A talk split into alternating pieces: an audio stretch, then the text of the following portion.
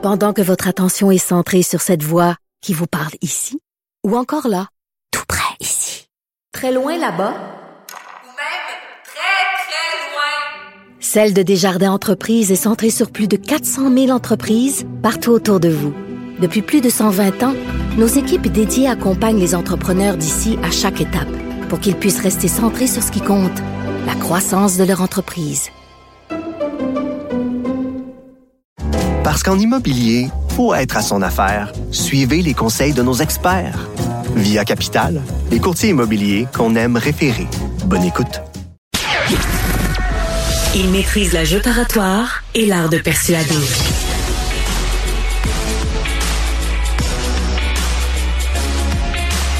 Alexandre Dubé. Nous avons un Nick Payne avec nous. Tiens, Nick Payne qui est analyste politique. Nick, comment ça va? Salut Richard, ça va bien toi? Ça va très bien. Écoute le dossier de l'immigration. Est-ce que tu penses, toi, dans ta boule de cristal, que Justin Trudeau va reculer? Parce que là, écoute, là, il, y a le, il y a le vent en face. Là. ouais. Quelle question. Euh, ne sera pas très long de répondre à ça. Je, je, ne pense pas. Je pense que Justin Trudeau est dans l'idéologie pure à ce sujet-là et euh, il est entendu pour lui que toujours plus est toujours mieux. Alors, il y aura peut-être de petits aménagements qui seront faits, mais on a l'habitude depuis un moment dans ce dossier-là de voir Justin Trudeau euh, lâcher un peu de l'est d'un côté, puis de l'autre côté euh, modifier des règles pour pour compenser finalement. Hein. Tu te souviens quand on a fermé Roxham, ben on a bidouillé, euh, tripatouillé les règles concernant les les visas euh, par ailleurs. Alors finalement, on se retrouve avec la même la même quantité de demandeurs d'asile, ou en tout cas on compense, Ben oui. on reprend d'une main ce qu'on a ce qu'on a donné de l'autre. Alors non, je pense pas que Justin Trudeau va euh, accéder aux demandes de François Legault. Mais justement, ce sont les demandes de François Legault, moi, qui m'ont intéressé. Hier, évidemment, la fameuse lettre Oui. écrite à Justin Trudeau. Je ne sais pas si tu as remarqué, Richard, mais les ceux qui nous disent d'habitude que euh, tout discours qui fait un, un lien entre immigration et euh, problématique point de vue identitaire, nation, euh, capacité d'intégration, tous ceux qui nous disent que ça là, c'est du racisme, c'est pas bien, il faut pas aller là, tout ça. Euh, hier, ils étaient très heureux de la lettre de François Legault. hein. Ils Mmh, trouvaient que c'était mmh, juste mmh. le bon ton, la le bon propos. Et c'est pas étonnant parce que euh, la lettre de François Legault était vraiment celle du euh, commis euh, départemental qui écrit au bureau chef. Hein?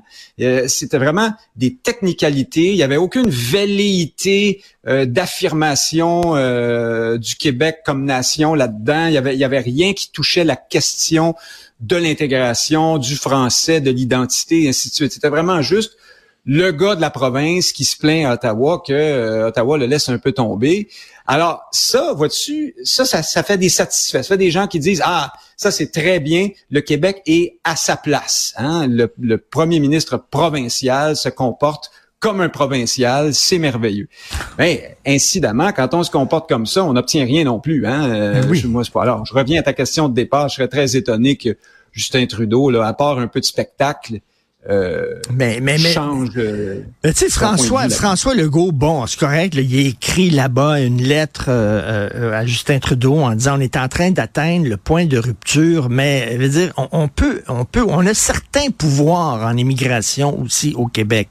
Ah Pas ouais. tous les pouvoirs. Certains pouvoirs. Premièrement, il aurait pu dans sa lettre euh, dire on a besoin de davantage de pouvoir en immigration. Il l'a pas dit. Et deuxièmement, ben écoute, il y a- il y a- il y a- on pourrait nous autres aussi resserrer à la vis, on le fait pas.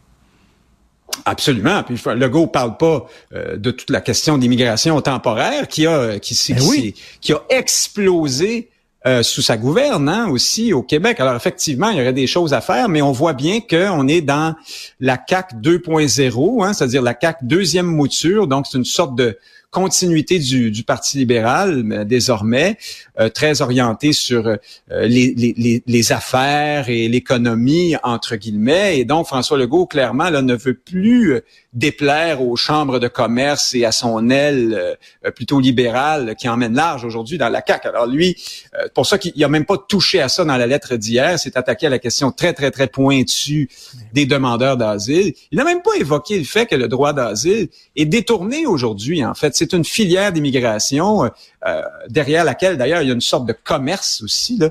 Euh, il n'a même pas critiqué ça. Moi, la, la Ben oui. fameuse lettre, vraiment, j'ai trouvé ça très, très... Des- Enfin, Des vœux pieux, ce comme- sont des vœux, des vœux pieux. C'est, très faible. Et écoute, Justin Trudeau nous en a passé une petite vite en tabarnouche, parce que quand il est, bon, euh, sous la pression, il a fermé le chemin Roxham, puis on s'est dit, tout est correct, mais en catimini, sans le dire, il a changé les règles qui fait que maintenant, c'est aux aéroports que ça se passe. Parce que Oui. les gens qui venaient ici et qui avaient un visa de visiteur, par exemple, tu devais t'engager à retourner dans ton pays après deux À semaines, après trois semaines, Ouais. à telle date, tu t'engageais de retourner dans ton pays. Il a changé ça en disant, ben, ceux qui ont un visa de vi- visiteur, vous pouvez de faire une demande d'asile une fois arrivé ici, puis rester ici au Canada. Puis il l'avait pas dit, c'est les journalistes qui ont sorti ça.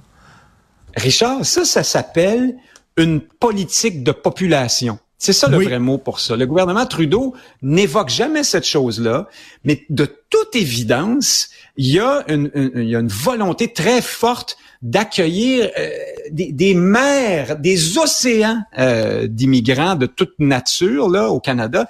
Et ça, c'est une politique. Là, on a, on a des raisons de faire ça. Et ces raisons-là, on ne les connaît pas. Alors, Ben est-ce que c'est parce Pourquoi qu'on fait ça? que le je sais pas si tu as vu les calculs de euh, Frédéric Lacroix cette semaine, mais au rythme où vont les choses actuellement, en 2095, le Canada compterait 468 millions de personnes. C'est complètement délirant.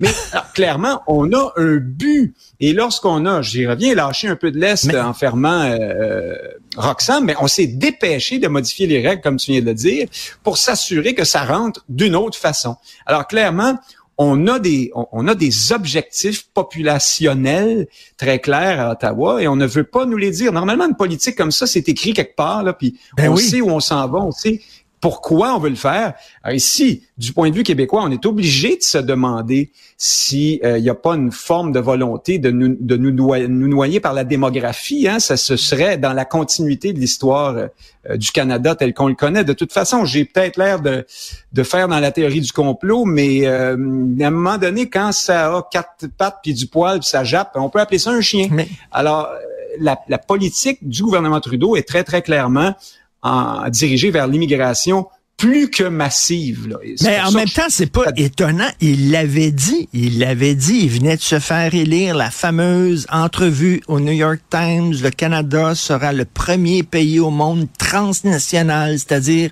sans identité propre, sans culture propre, sans histoire propre. Ça va être un hôtel. On va accueillir des gens. Tu t'installes ici Ouais.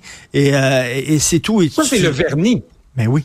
Hein, parce que c'est pas vrai. Le multiculturalisme et la prétendue post-nationalité, ce sont les habits de noblesse euh, un peu woke, progressiste, du de l'assimilation à la canadienne. Si les, les Canadiens anglais se permettent ce genre de, de posture-là, c'est qu'ils savent bien que leur culture anglo-américaine est un rouleau compresseur et que de toute façon, tout ça sera anglo-conforme.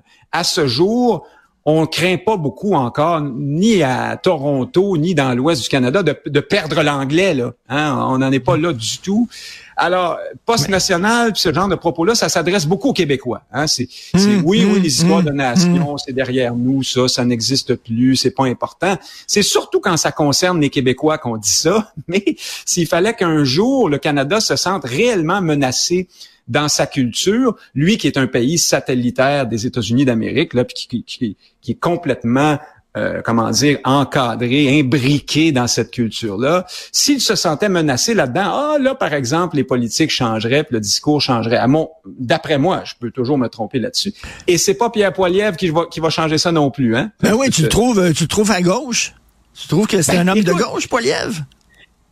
Il fait sa sortie hier. Alors, tout le monde a tiqué sur le fait qu'il accuse les maires de, de- d'incompétence. Alors, bon, ça, c'est du petit, petit, petit sous-Trump à la canadienne, là. Hein, on fait un peu de spectacle en, en ruant dans les brancards. Mais il reste que Pierre Poilievre vient de reprendre le discours qui est celui des gens les plus à gauche de la gauche. J'entendais Émilie Nicolas à Radio-Canada récemment, la, chroniqueuse du Devoir, qui disait exactement ça. Le problème actuel, c'est qu'on construit pas assez de maisons. Et là, Pierre Poilievre dit, ben, vous voyez, ils construisent pas assez. C'était ça le cœur de sa, sa critique à l'endroit des deux maires. Poiliev, c'était de dire euh, ils mettent un ils mettent un frein, hein, ils, ils, nous empêchent de bâtir suffisamment de logements. Autrement dit, pour Poiliev, si on était capable de construire 187 millions de logements demain matin, on pourrait accueillir 187 millions de personnes au Canada l'année prochaine. Ben oui. C'est un immigrationniste multiculturaliste absolument dans la continuité. C'est un c'est un Trudeau qui prétend qu'il va mieux faire les choses que Trudeau. Et tu dis euh, que il y avait presque le discours d'Émilie Nicolas dans le Devoir. J'écoutais hier le bulletin de nouvelles là, euh, de, de, de, Michel Jean euh, dans l'après-midi à LCN et il recevait le porte-parole de Québec solidaire en immigration, le porte-parole en immigration, puis il disait est-ce que vous êtes d'accord avec Pierre Poilievre Et là tu avais le porte-parole de l'immigration qui a qui disait oui, mais mais mais, mais pas tout, mais mais, mais pas tout avec euh, oui, le programme de Pierre Poilievre. Là. Non, non, non. Il avait tellement peur de se faire associer à Poilievre, mais même lui, le gars de Québec solidaire,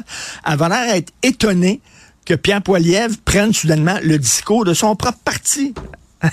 Ben, il est temps qu'ils prennent la température de l'eau et qu'ils arrivent en ville parce qu'ils ont la même position là-dessus. Évidemment, Québec solidaire, ou je reviens à Mini Nicolas, ne se mettrait pas à dire que Valérie Plante et Bruno Marchand sont incompétents. on comprend bien que ils sont de la même famille politique. Mais ce qui est assez cocasse ici, c'est que Poiliev double tout ce beau monde-là sur leur gauche en disant vous êtes aux commandes, puis même vous, vous n'êtes pas capable d'être à la hauteur des cibles himalayennes d'immigration euh, canadienne. Moi, je le serai. Ah, c'est ça qu'il dit, Poiliev. Il dit, nous, on va remettre de l'argent aux villes quand les villes auront construit. C'est une façon de dire, ben, dépêchez-vous, puis construisez plus, puis vous serez récompensés. Hein? Euh, on va vous donner plus d'argent. Alors que par ailleurs, c'est pas juste une question de logement, la capacité d'intégration là, hein? ça va beaucoup plus loin que ça, surtout pour le Québec. En tout cas, ben. davantage pour le Québec. C'est une question de langue, d'identité. Ben justement, Nick, justement, parce que là on dit, on dit c'est dangereux pour l'économie, c'est dangereux pour le filet social, c'est dangereux pour le système d'éducation, pour la santé. On parle pas de de langue et d'identité. Et euh, c'est aussi dangereux pour ça, mais on a peur, tu sais, le fameux discours euh, de 1995 de Jacques Parizeau, c'est de la faute du vote ethnique, ça on a perdu, puis blabla. Puis là, depuis ce temps-là, les nationalistes ont tellement peur. Tu sais, c'est le nationalisme civique, etc. Mais toi, tu dis que là, ça commence commence, tu sais, ça fait longtemps, 95, puis là, il y a un nouveau discours euh, décomplexé de gens qui disent, ben non, c'est un, un, nationaliste pour défendre qui nous sommes, notre culture, notre langue. Que, tu fasses le lien vers ça. Il y en a plusieurs qui euh, situent, euh, qui, qui, qui, qui, identifient le fameux discours de Parizeau comme une sorte de déclencheur, hein, qui a de la mauvaise conscience, notamment des souverainistes québécois, des indépendantistes, qui, à partir de ça, se seraient complètement tue sur la question de la nation et de l'identité. Moi, je pense que c'est un peu plus complexe que ça. Ça avait débuté avant le discours de Parizeau, ça. Euh, depuis plusieurs années, le mouvement, notamment indépendantiste québécois, se, écoute, on était dans un contexte tout autre que le contexte actuel.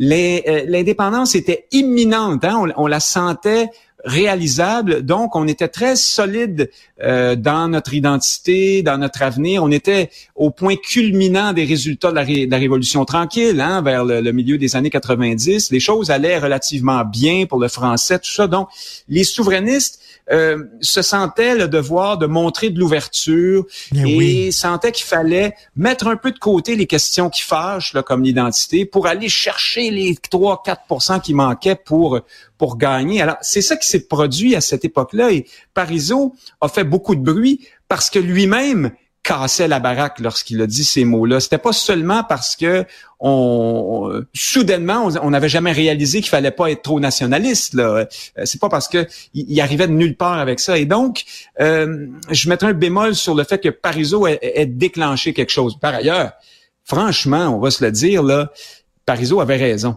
Euh, c'est peut-être pas le bon moment de dire ces choses-là, mais c'était effectivement l'argent et un certain nombre de communautés qui votaient en bloc pour hmm. le non, euh, qui se sont démarquées dans cette dans cette campagne-là. Mais donc, à l'époque, on était euh, assez sûr de nous, les Québécois de, de culture. Et donc, le, mot nation est devenu un peu radioactif, infréquentable, etc. Le nous. Là, dire nous, on n'avait pas le droit. Toutes les communautés avaient le droit de dire nous, sauf nous. Mais là, tu trouves que là, ça revient. Là. Ouais.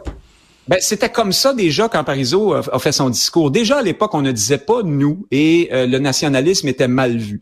Mais là, maintenant, ça revient. Et c'est un phénomène occidental, hein, un peu partout. L'intérêt national fait son retour à cause de la mondialisation, à cause du sentiment de dépossession de différents peuples, à cause des, des politiques euh, social-démocrates et de gauche qui ont parfois euh, amené un sentiment de dépossession euh, dans la population. Je grossis le trait, là, mais ça vient avec la, la mondialisation aussi. Alors là, ça revient, puis au Québec, évidemment, dans notre contexte particulier, ça revient davantage. Là, on revient à notre à, l'ère de la survivance. Hein. On revient un peu au temps de, de, pré-révolution tranquille. Là, on s'aperçoit qu'on décline à vitesse grand V. Montréal, c'est pas c'est pas comique du tout euh, ben en ce moment pour quiconque se permet de s'ouvrir les yeux là.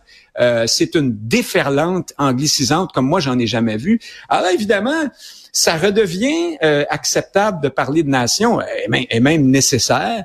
J'ai l'impression qu'on va tirer des leçons de ça. Enfin, je le souhaite. Je, je, présume qu'à l'avenir, on ne congédiera plus aussi facilement le, le nationalisme et les questions de nation. Et qu'on ne jettera pas le bébé avec l'eau du bain. Merci Nick Payne, c'est toujours un plaisir de te parler. Euh, passe un excellent et euh, on se reparlera dans les prochains jours, bien sûr. Salut.